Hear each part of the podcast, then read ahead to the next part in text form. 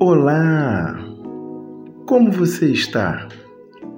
A reflexão de hoje tem como referência o Salmo 84, do verso 1 ao verso 4. Como eu amo o teu templo, ó Senhor Todo-Poderoso! Como eu gostaria de estar ali!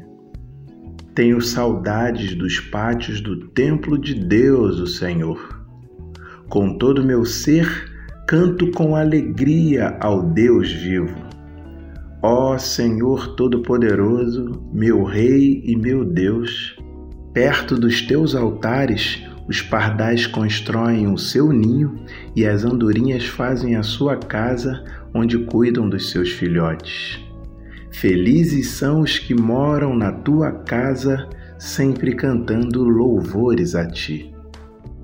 Com que frequência você vai à igreja?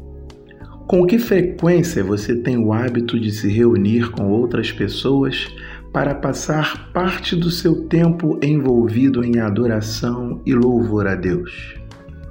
Quantas vezes por semana você faz uso da possibilidade e da liberdade de separar momentos específicos de comunhão com Deus através de leituras e reflexões bíblicas de textos como esse usado nesta reflexão?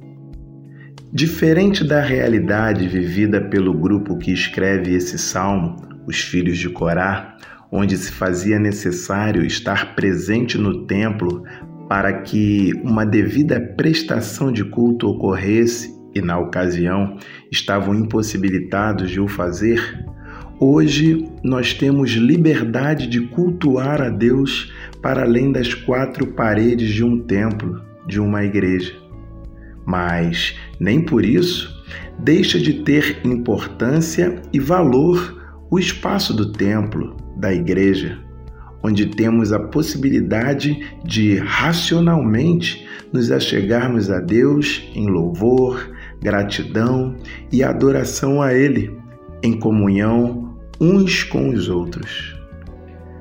E mais uma vez, é interessante pensar no quanto a pandemia surge como um divisor de águas, uma vez que interferiu na continuidade de algumas rotinas e hábitos onde até as igrejas sofreram as consequências.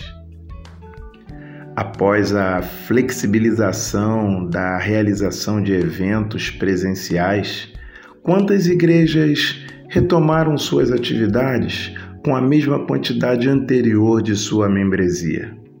Sabe-se, inclusive, que algumas delas nem retomaram suas atividades devido à falta de frequência de seus membros. Mas o contrário também é uma realidade. A alegria que muitos tiveram de poder retornar às suas igrejas fez lembrar a importância que o salmo dá ao lugar da congregação, do ajuntamento daqueles e daquelas que amam adorar a Deus no templo.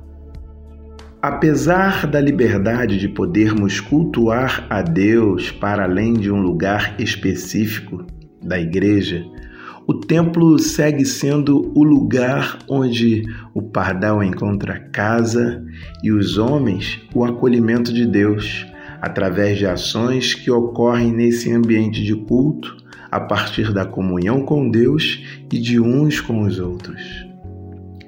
Sendo assim, façamos como diz a carta aos Hebreus no capítulo 10, versos 24 e a parte A do 25. E consideremos-nos uns aos outros, para nos estimularmos ao amor e às boas obras não deixando a nossa congregação, como é o costume de alguns. E aí, vamos congregar?